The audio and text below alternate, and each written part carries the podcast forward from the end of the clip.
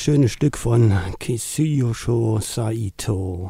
Ihr hört das Fukushima Radio zu den gesundheitlichen Folgen von Fukushima im freien Radio Wüste Welle auf 96,6 MHz, im Kabel auf 97,45 MHz, im Stadtnetz Rottenburg auf 101,15 MHz und im Livestream auf www.wüste-welle.de.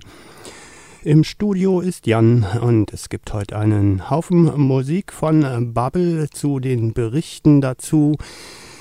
Ich berichte hier über den Gau von Fukushima nach dem schlimmen Erdbeben in Japan am 11. März.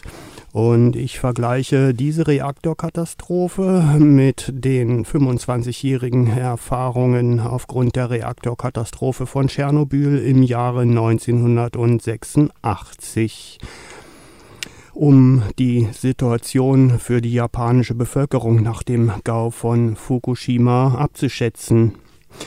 Und ich versuche über radioaktive Niedrigstrahlung aufzuklären, auch um Handlungsmöglichkeiten zu öffnen, mit denen die Menschen ihre eigene Strahlenbelastung reduzieren können.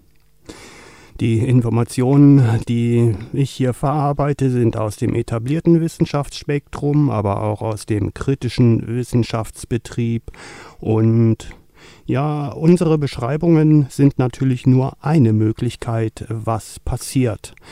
Ich mache hier keine Vorhersagen, doch gerade weil einzelne Perspektiven schlimme Bilder liefern, fordere ich alle Beteiligten auf, diese Daten doch einmal kritisch zu überprüfen. Wer uns schreiben möchte, gerne an fukushima.wüste-welle.de. Die Sendezeiten für diese Sendereihe sind montags von 16 bis 17 Uhr und dienstags von 9 bis um 10 und freitags von 5 bis um 6. Die heutige Sendung und auch in der nächsten Woche die Sendung produziere ich komplett auf Deutsch. Wir machen hier ja auch oft eine deutsch-japanische Koproduktion. Und Kuranai ist zwei Wochen im Urlaub und ich möchte die Zeit nutzen, um einen Beitrag in dieser Woche und in der nächsten Woche zu produzieren über die Abschätzung der gesundheitlichen Folgen der radioaktiven Belastung in den Schulen der Präfektur Fukushima. Die Daten sind nicht wirklich äh, erfreulich, auch wenn von offiziellen äh, Seiten immer behauptet wird, ach, alles im grünen Bereich. Aber vielleicht dazu, ja, in der Sendung mehr.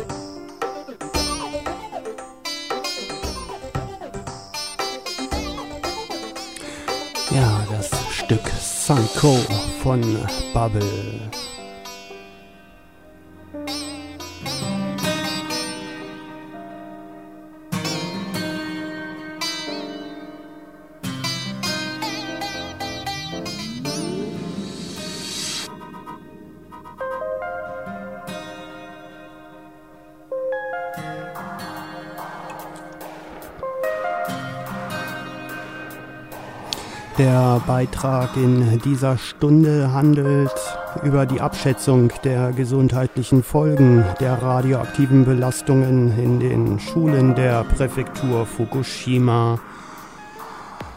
Dieser Beitrag wird zwei Stunden in Anspruch nehmen. Das heißt, wenn ihr den Beitrag komplett hören möchtet, dann verweise ich euch auf unser Archiv auf der Seite der Freien Radios www.freie-radios.net unter der Serie Atomenergie. Dort könnt ihr dann beide Sendungen zusammenhören oder ihr schaltet nächste Woche wieder ein, wenn das Fukushima Radio zur nächsten Runde einläuft. Der Beitrag über die gesundheitlichen Folgen der radioaktiven Belastung in den Schulen der Präfektur Fukushima ähm, kann durchaus schwierig werden. Zahlen, Daten, Berechnungen, alles ist enthalten. Und auch die inhaltliche Perspektive, so finde ich, das ist eigentlich nur schwer zu ertragen. Denn es geht um die Schwächsten der Gesellschaft, um Kinder, die jeden Tag zur Schule gehen und die Grenzwerte, die die japanische Regierung dafür festgelegt hat.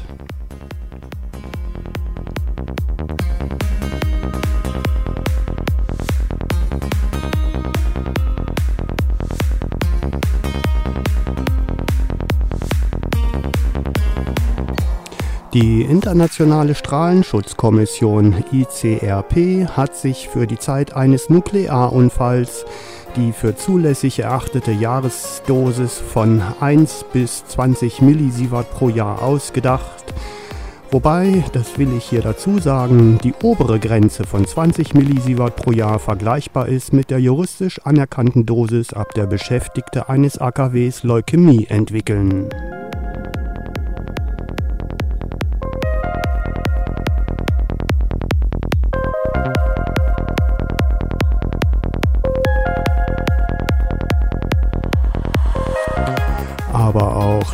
Darunter liegende radioaktive Belastungen unterhalb von 20 Millisievert pro Jahr führen zu gesundheitlichen Folgen, denn es gibt keinen Schwellenwert, unterhalb dem Radioaktivität ungefährlich ist.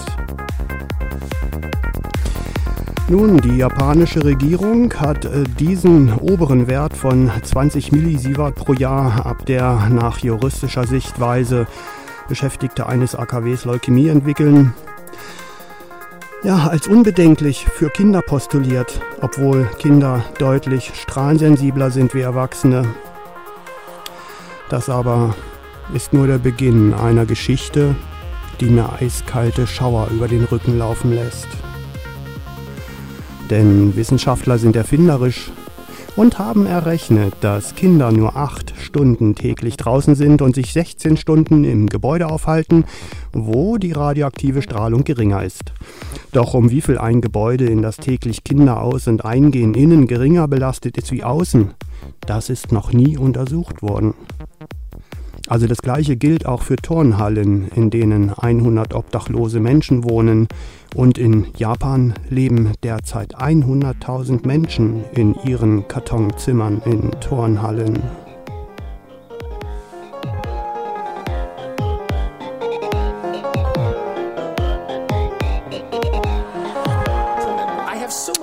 to do. I'm a serious man. I can't be bothered with trifles. Two and five, seven. 501 million what?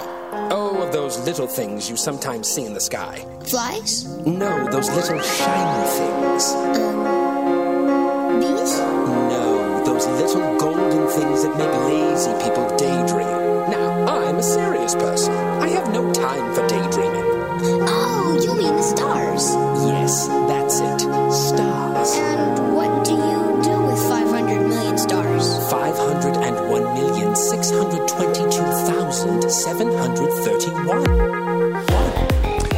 Ja, und nur weil Kinder einfach nur acht Stunden täglich draußen sind, ich weiß nicht, wie das bei euch oder euren Kindern ist, und sich 16 Stunden im Gebäude aufhalten, wurde dieser ja, Grenzwert, was das auch immer sein soll, der Internationalen Strahlenkommission, Strahlenschutzkommission ICRP von 20 Millisievert pro Jahr noch einmal nach oben gerechnet. Und der Grenzwert beträgt für die Schulen in der Präfektur Fukushima jetzt 33 Millisievert pro Jahr oder 3,8 Mikrosievert pro Stunde. Auch so lassen sich Grenzwerte hochpushen. Das ist eine weltweit durchaus übliche Vorgehensweise, die aber einmal aus dem Elfenturm befreit der Wirklichkeit in keiner Weise entspricht.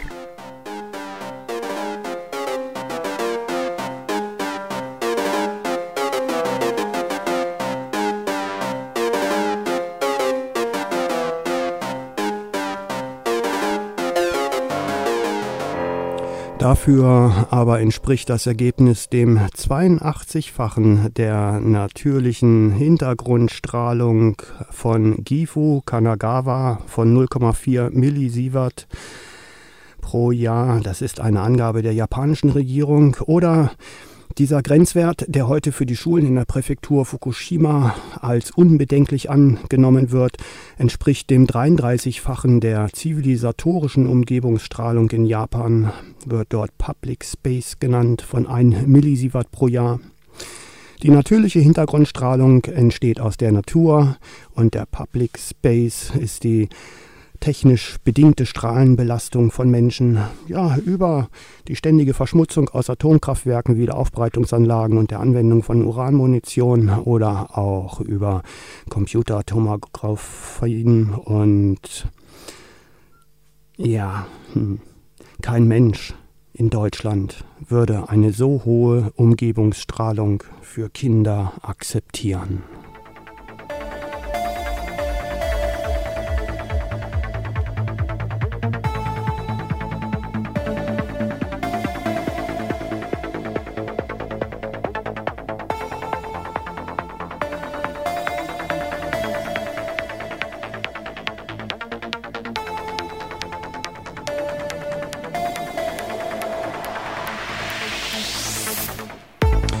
Also in Deutschland wurden nach dem Gau von Tschernobyl, da galt die Verdopplung der Umgebungsstrahlung bereits als tolerierbare Grenze. In den Schulen in der Präfektur ja, von Fukushima ähm, ist es das 33-fache der zivilisatorischen Umgebungsstrahlung, die vor dem Gau von Fukushima von der japanischen Regierung angegeben worden. Ja, und in äh, Deutschland wurden alle belasteten Schulen, Kindergärten und Spielplätze, die über der Verdopplung der Umgebungsstrahlung lagen, nach dem Gau von Tschernobyl geschlossen. Aber nicht so in der Präfektur Fukushima. 75 Prozent aller Schulen strahlen über 0,6 Mikrosievert pro Stunde. Das ist mindestens das 13-fache der natürlichen Hintergrundstrahlung. 20 Prozent aller Schulen strahlen über 2,3 Mikrosievert pro Stunde. Das ist mindestens das 50-fache der natürlichen Hintergrundstrahlung. Und 13 Schulen strahlen über 3,8 Mikrosievert pro Stunde. Und nur für die letztgenannten Schulen wurden Beschränkungen erlassen. Der Bildungsbetrieb läuft aber trotzdem weiter.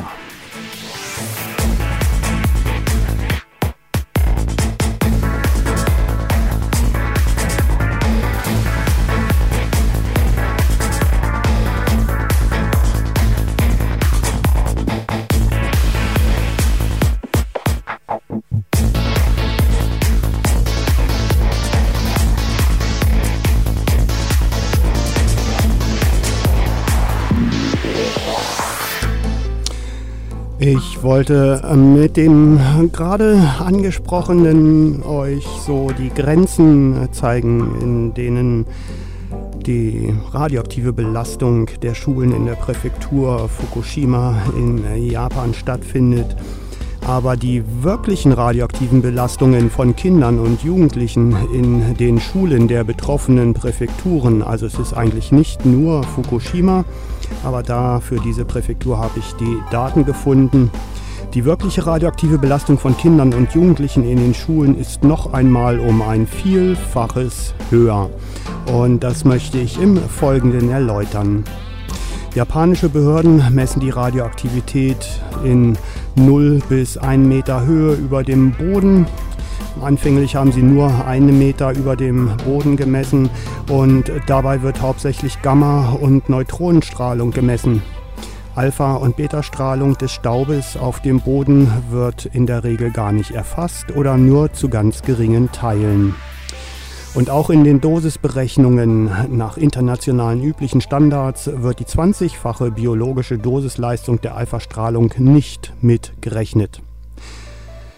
Die biologische Dosisleistung ähm, der Alpha-Strahlung wird als 20-fach auch international üblich beschrieben. Und äh, ja, sie sagen, es sei vernachlässigbar, weil Alpha- und Beta-Strahlung nur eine kurze Reichweite haben. Aber diese Milchmädchenrechnungen werden seit Jahrzehnten so betrieben. Doch durch das Nichtmessen einzelner Strahlentypen werden die radioaktiven Materialmengen in der Umwelt deutlich unterschätzt. Und Alpha-Strahlung hat mindestens eine 20-fache stärkere biologische Wirkung wie Gammastrahlung also vermutlich zumindest. Denn das exakte Wissen über radioaktive Dosiswirkungen ist spärlich und liegt mehr im philosophischen wie im berechenbaren.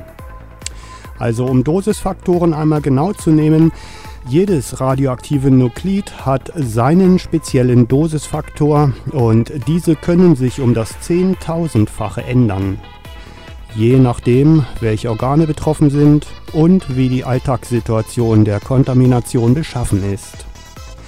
Also exakterweise ergeben sich für die Dosisfaktoren 200 bis 300 verschiedene Dosis-Wirkungsbeziehungen mit stark voneinander abweichenden Werten. Und die japanische Regierung die japanische Regierung benutzt derzeit einfach nur den Faktor 1. Das lässt sich gut rechnen, doch dann ändert sich plötzlich alles. Wenn das Kind im Sandkasten spielt, wenn es Spielzeuge vom Boden aufhebt und mit nach Hause nimmt, oder wenn es gar kein Haus hat, weil der Tsunami es ins Meer spülte. Das Alltagsleben hat für Experten keine Bedeutung.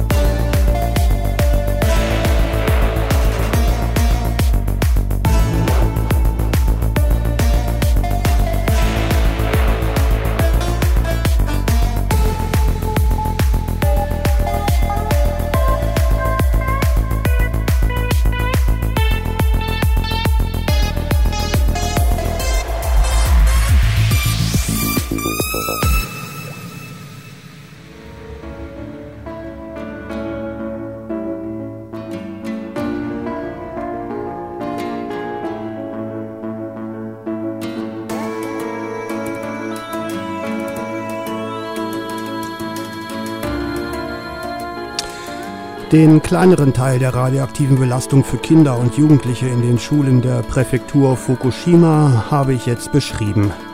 Aber die größere Gefahr geht von radioaktiven Partikeln aus, die im Körper eingelagert werden, zum Beispiel durch das Atmen. Radioaktive Partikel reichern sich in der Lunge und in der Blutbahn an. Das heißt, die wirksame radioaktive Belastungsdosis wird mit jedem Tag, den ein Kind sich in einer belasteten Umgebung aufhält, höher. Und diese inkorporierte und angereicherte Strahlung durch radioaktiven Staub addiert sich zu den Belastungen der Umgebungsstrahlung dazu.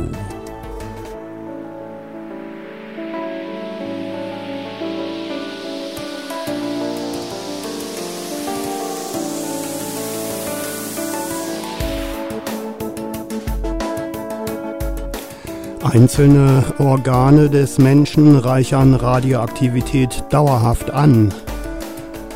Und gleichzeitig scheidet der Körper radioaktive Isotope auch wieder aus. Anreicherungen werden heute in der etablierten Wissenschaft gar nicht erfasst. Ausscheidungen werden mit der biologischen Halbwertzeit beschrieben. Die biologische Dosiswirkung eingeatmeter radioaktiver Partikel ist um ein Vielfaches höher, als die Messungen der Umgebungsstrahlung vermuten lassen. Sie hängt aber von so vielen Variablen ab, dass ich sie hier nicht zuverlässig angeben kann. Die Organdosis für die Lunge kann sich aber durchaus um den Faktor 500 bis 20.000-fach anreichern. Das heißt, Eingeatmeter radioaktiver Staub ist wesentlich gefährlicher als eine von außen auf den Körper auftreffende Strahlung. Die derzeitigen radioaktiven Kontaminationen von Schulen in der Präfektur Fukushima wird zu einer deutlich sichtbaren Anzahl von Broch Bronchialkrankheiten, von Lungenkrebsen und von Herzinfarkten bei jungen Menschen führen. Herzinfarkt bei jungen Menschen ist eine neue, vorher nicht existente Krankheit, die sich dauerhaft etablieren wird.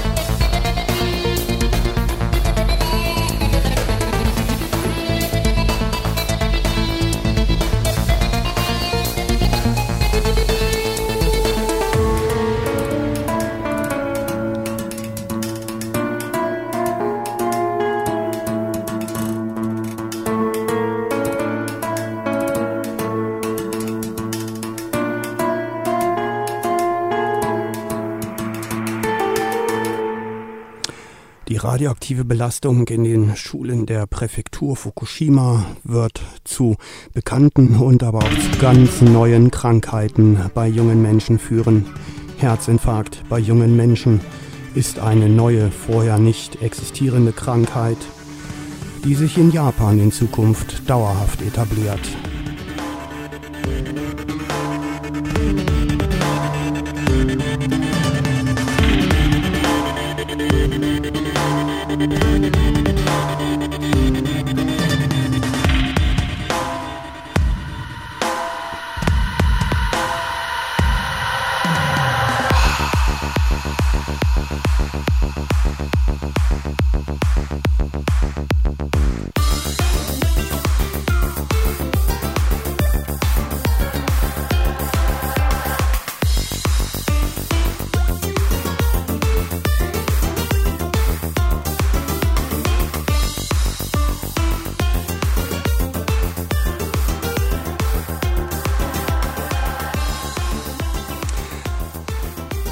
Habe ich euch einiges über die Umgebungsstrahlung in den Schulen der Präfektur Fukushima berichtet und über die Belastung der Lunge mit eingeatmetem Staub. Der Staub ist mit Cäsium belastet. Ähm, Cäsium setzt sich dann über die Blutbahn im Herzmuskel fest, reichert sich dort an und führt zum Herzinfarkt. Eventuell jedenfalls. Aber mit einer deutlich sichtbaren Anzahl in der Zukunft Japans. Der zweite wesentliche Belastungspfad durch radioaktive Isotope ist das Schulessen. Fast jeden Tag bekommen die Kinder Essen hergestellt aus radioaktiv belasteten Zutaten. Die Hauptlieferanten für öffentliche Schulen sind die hochbelasteten Präfekturen Ibaraki, Shiba und Tochigi. Die Stadt Fujioka zum Beispiel hat Gemüse, das sie nicht mehr verkaufen konnte, als Spende in Tsunami-Gebiete geliefert. In Tsunami-Gebiete, die nicht nur mit der Zerstörung leben müssen, sondern auch noch mit der radioaktiven Belastung. An Menschen, die ihre Häuser verloren haben und in sehr hoch belasteten Gebieten weiterleben. Das alles kennen wir bereits von der Reaktorkatastrophe Tschernobyl 1986. Dort hatte es fünf Jahre gedauert, bis die notwendigen Evakuierungen im Oblast Gomel in Belarus 1991-92 endlich durchgeführt wurden. Mit schweren gesundheitlichen Auswirkungen für das ganze Land Belarus. Der genetische Pol der Belarus-Bevölkerung wurde so stark geschädigt, dass heute die Bevölkerungsentwicklung rückläufig ist. Seit dem Jahr 2000 beträgt der Bevölkerungsschwund in Belarus 5% pro Jahr. Die Lebenserwartung in Belarus sank von 1986 mit 72,6 Jahren auf 67,6 Jahren im Jahr 2000. Und viele Menschen in Belarus sind von jungen Jahren an krank. Und die genetischen Schäden sind bleibend für die Zukunft.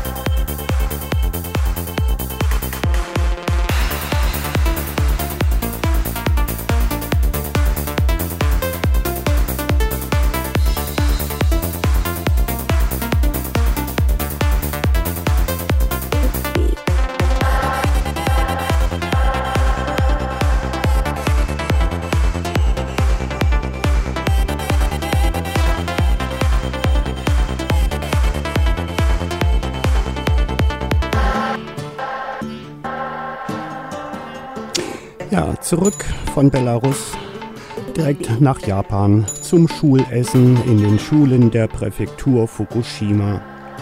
Also nehmen wir mal an, dass die Speisen zu 50 Prozent der gültigen Grenzwerte radioaktiv belastet sind. Das entspricht zum Beispiel Gewächshausspinat aus der sehr wenig belasteten Präfektur Gunma mit 240 Becquerel Kilogramm Cäsium 240 Becquerel Cesium pro Kilogramm Spinat, gemessen am äh, 6. April 2011. Also in den hochbelasteten Präfekturen, die die Schulen beliefern, äh, werden äh, die radioaktiven Belastungen deutlich höher sein wie von diesem Gewächshausspinat. Gewächshausspinat ist eher ja, gering belastet, weil er nicht direkt vom Regen, vom radioaktiven Fallout betroffen wird.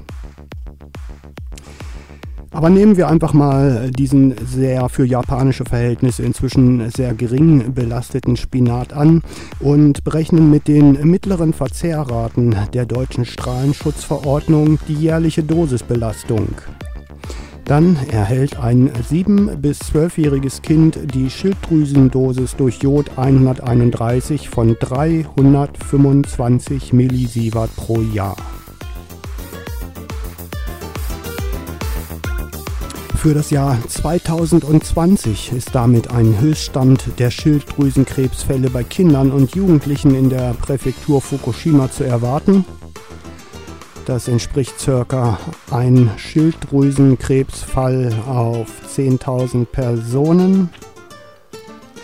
Und ab diesem Zeitpunkt hat sich eine neue Kinder- und Jugendkrankheit dauerhaft etabliert. Diese Prognose ist mit Vorsicht zu lesen, denn die endgültige Jodbelastung in Japan ist noch längst nicht klar. Und eine vernünftige Statistik ist in Russland, Belarus und Ukraine auch schwer zu erhalten. Das kann in Japan auch deutlich schlechter aussehen, denn es treten andere, aggressivere Schilddrüsenkrebse als sonst üblich auf.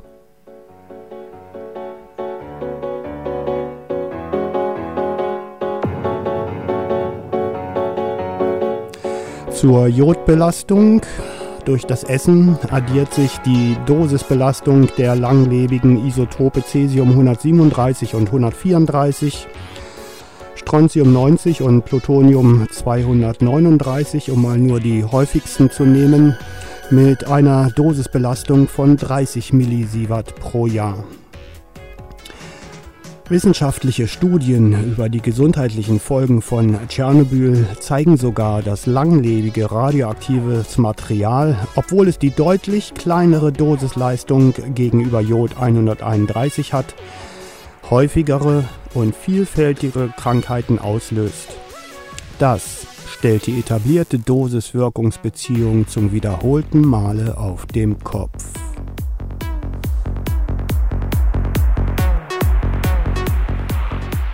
Oder warum sonst?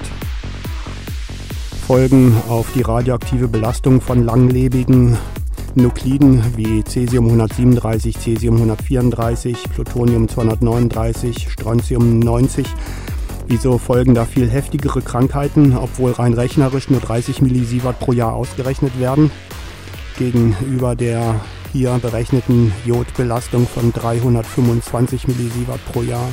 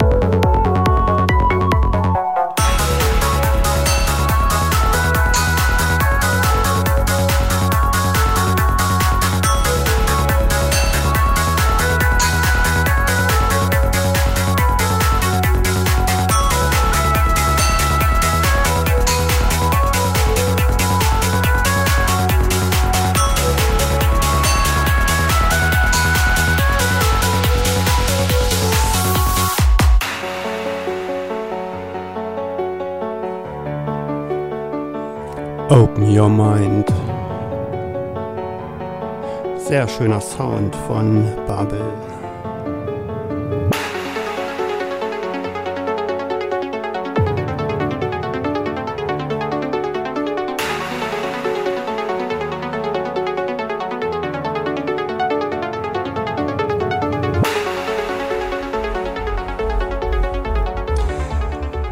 Ich habe versucht, euch ähm, ja ein paar Anhaltspunkte zu geben, wie die radioaktive Belastung von Kindern und Jugendlichen in den Schulen der Präfektur Fukushima derzeit beschaffen ist. Ich hatte die Umgebungsstrahlung beschrieben und die radioaktive Belastung der Lunge durch Staub und die radioaktive Belastung der menschlichen Organe durch die Lunge. Diese jeweiligen radioaktiven Belastungen müssen miteinander addiert werden, um dann zu einer sogenannten Ganzkörperbelastung zu kommen. Und ich habe hier sehr, sehr einfache Rechenmodelle angewendet, um das Ganze nicht zu kompliziert zu machen.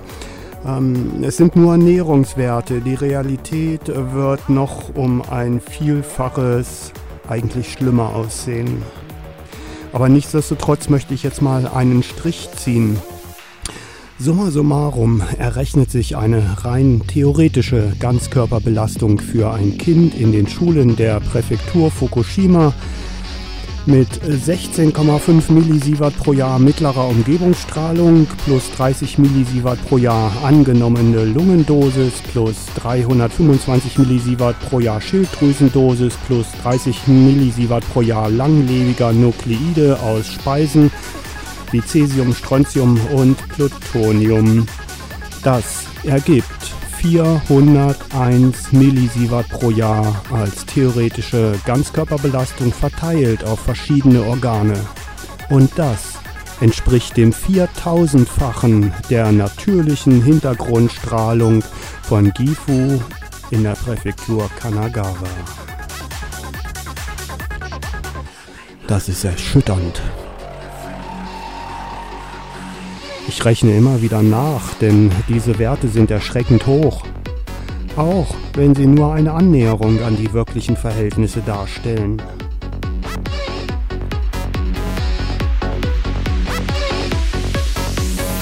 International üblich wird die hier errechnete theoretische Ganzkörperbelastung über das Konzept der effektiven Äquivalenzdosis in eine Ganzkörperbelastung von 66 Millisievert pro Jahr heruntergerechnet. Die Verharmlosungsrechnungen. Enthalten sind in der internationalen üblichen Berechnung aber nur Krebstote. Alle anderen gesundheitlichen Folgen, wie die operierten Schilddrüsenkrebse, sind nicht enthalten. Kranke, aber nicht gestorbene Menschen sind ebenfalls nicht enthalten. Zusätzliche Totgeburten sind in den internationalen Berechnungen nicht enthalten. Herzinfarkte, Immunschwächen, Stoffwechselstörungen ebenfalls nicht enthalten die genetischen Schäden für alle Folgegenerationen und vieles mehr sind in den international üblichen Rechnungen nicht enthalten.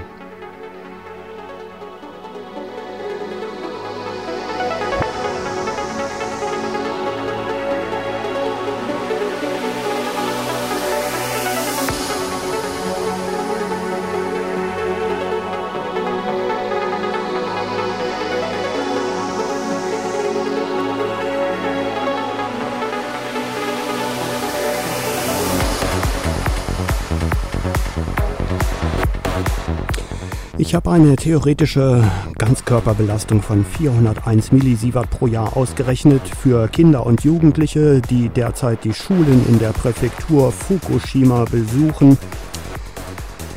Diesen Wert möchte ich mal ähm, ähm, mit den Berechnungsmethoden der Verharmloser-Fraktion der Internationalen Strahlenschutzkommission beschreiben. In Ihrem Peer Review für, schreiben Sie für eine Belastung von 100.000 Kindern mit 400 Millisievert jährlich, dass 2000 von ihnen an Krebs sterben werden. Und nach unabhängigen Auswirkungen dieser ja, Datensätze von Hiroshima und Nagasaki aus dem Jahre 1957. Ja, die internationale Wissenschaft rechnet mit wissenschaftlichen Studien von 1957 unglaublich, ordentlich oldschool. Nach unabhängigen Auswertungen der gleichen Daten können es aber auch 20.000 Krebstote von 100.000 Menschen oder Kindern sein, die mit 400 Millisievert pro Jahr belastet werden. Und damit ergibt sich für Japan eine erschütternde Perspektive. Zwei bis 20 Kinder von 100 Kindern, die heute in der Präfektur Fukushima zur Schule gehen, werden frühzeitig sterben. Wer traut sich das den Eltern zu sagen? Also ich schaffe das eigentlich nur, weil ich ganz, ganz weit weg bin.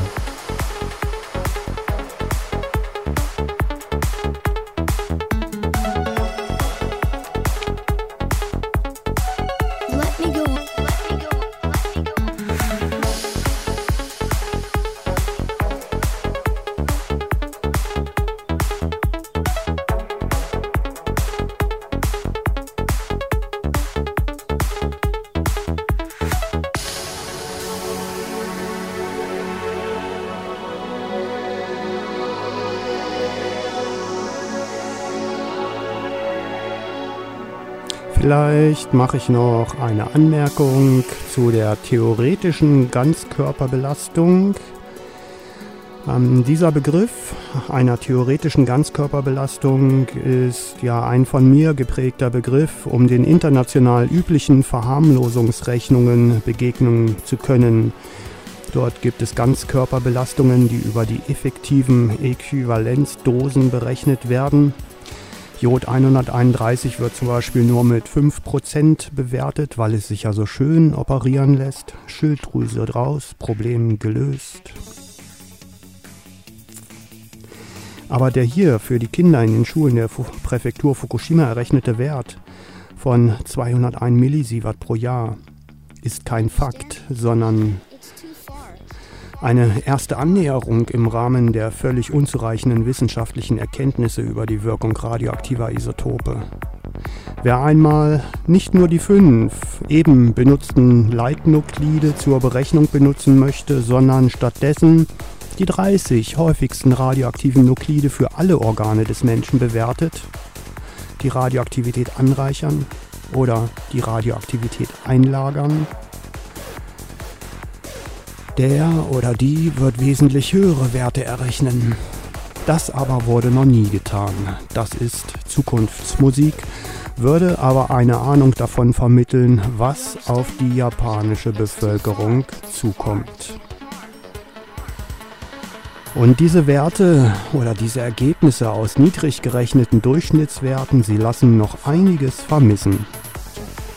Radioaktive Hotspots wurden nicht einkalkuliert. Das sind Flecken mit besonders hoher radioaktiver Belastung. Nicht einkalkuliert ist auch das Individuelle des Alltagsverhaltens. Ist ein Kind wirklich nur acht Stunden draußen? Auch die Anreicherungen in den Organen der Kinder und Jugendlichen fehlen komplett. Und darüber hinaus gibt es Anreicherungspfade in der Nahrungskette, also zum Beispiel der Regen lässt den radioaktiven Fallout auf einen See niederfallen. Die Sedimente reichern die Radioaktivität aus dem Wasser an. Die Algen reichern die Radioaktivität noch einmal aus den Sedimenten an. Die Fische, die die Algen essen, reichern die Radioaktivität der Algen um ein weiteres Mal an. Und die Menschen, die die Fische essen, reichern die Radioaktivität aus den Fischen noch einmal an. So kommt es zum Beispiel zu Belastungen der Bauchspeicheldrüse. In Belarus ist das nachgewiesen von 24.000 Becquerel Cäsium pro Kilogramm Körpermasse.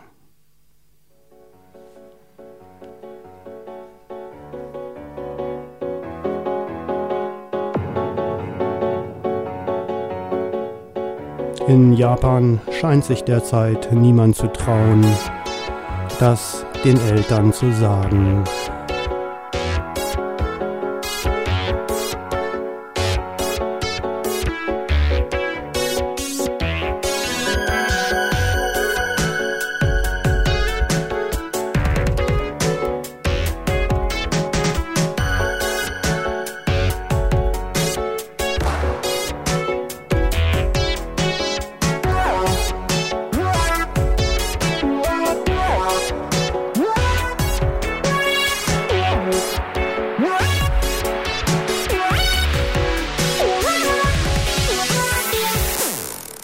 Vielleicht zum Abschluss noch ein Statement von Professor Lester Renko. Er ist der ehemalige Leiter des Instituts für Kernenergie der Akademie der Wissenschaft in Belarus. Er sagt zur vergleichbaren Situation von Kindern in Belarus. Die Lebensmittel bleiben auf lange Zeit verseucht. Ein Kind, dessen Gewebe stärker als mit 37 Becquerel pro Kilogramm Körpermasse strahlt, wird schwere Schäden an lebenswichtigen Organen erleiden. Das normale Niveau eines Kindes liegt bei 0 Becquerel pro Kilogramm Körpermasse. Diese Kinder werden in Zukunft sehr krank. Selbst Kinder, die heute 20 Jahre nach Tschernobyl geboren werden, gehören zur Risikogruppe.